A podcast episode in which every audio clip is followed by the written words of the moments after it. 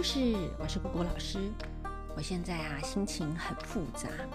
刚刚我边晾衣服边听故事，听到《西游记》进皇宫讨公道的那一集时，发现奇怪了，怎么跟我后台听的不一样呢？不止音乐不见了，连上传的都是被我删掉的 NG 大舌头版。我的天哪！啊，几百个小朋友都听到我 NG 版的故事了。哇，好想找个地洞钻进去哟！我这么认真的整理故事，偏偏上传的时候被这个平台摆了一道。只能够说，人生啊，总是会发生这种莫名其妙的鸟事。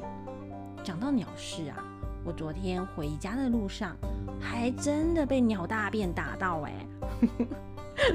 我走在学校外的人行道啊，突然“大”一声。肩膀上呢，就多了两坨鸟屎了。这大概是我第四次 被鸟大便大到了。第一次呢，是在伦敦的时候，在火车站里呀，我在等火车，就坐在里面哦，还能够被飞进来的鸽子大便打到。第二次呢，我记得好像是在意大利吧，某一个小镇，我站在城门等人。结果啊，也被鸟屎滴到。第三次啊，是在巴黎，我正要去搭公车，走到一半，一只鸟飞过去，空降便便在我身上。唉，大概是小鸟看到我啊，觉得很放松，就大便了。话说呢，也有好几次哎，小朋友来我家玩哦，进门后没多久，嗯，就跟我说想要便便了。啊，大概是我嗯，让人家很舒服吧。好啦，总之啊，我还是很感谢大家不嫌弃我粗包的故事。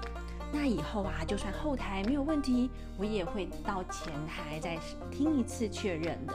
那我们今天呢，哎，就开始今天的故事喽。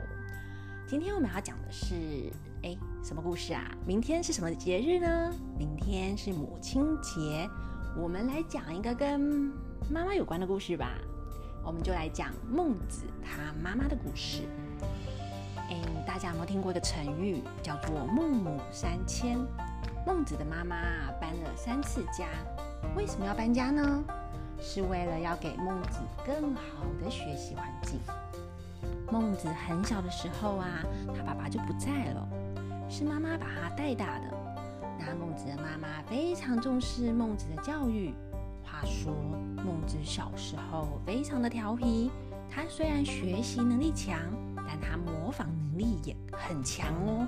一开始啊，他们家住在郊外，就离坟墓区很近，应该是个很安静的地方吧。在那边常常有人办丧事啊，而传统的丧礼呀非常的繁琐，很多跪拜的仪式啊，很多祭祀的程序，还会要大哭，哭得很伤心。孟子啊，每天看这些办丧事的商家，就有样学样，跟着小朋友也开始玩起来啦。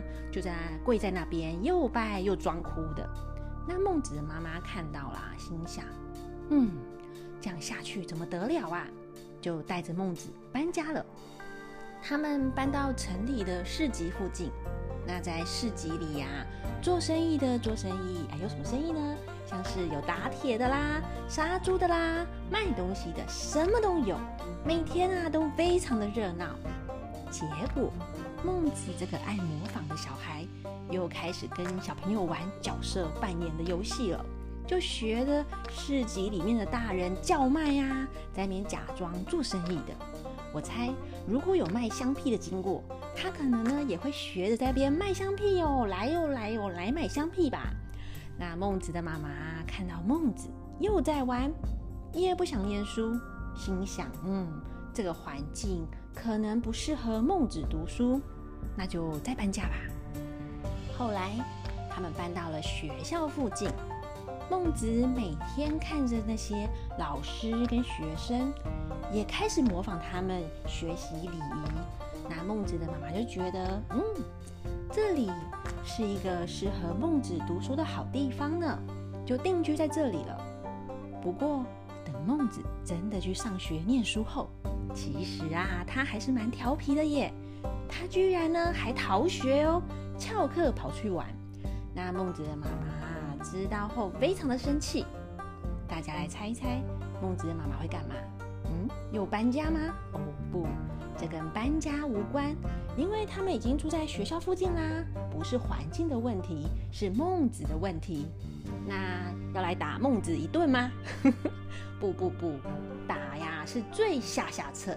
有没有办法不打孟子，又可以让他认清楚自己做错了什么吗？孟子的妈妈是个有智慧的妈妈，她下了重本。怎么说呢？孟子逃学回家后啊，孟子的妈妈正在织布。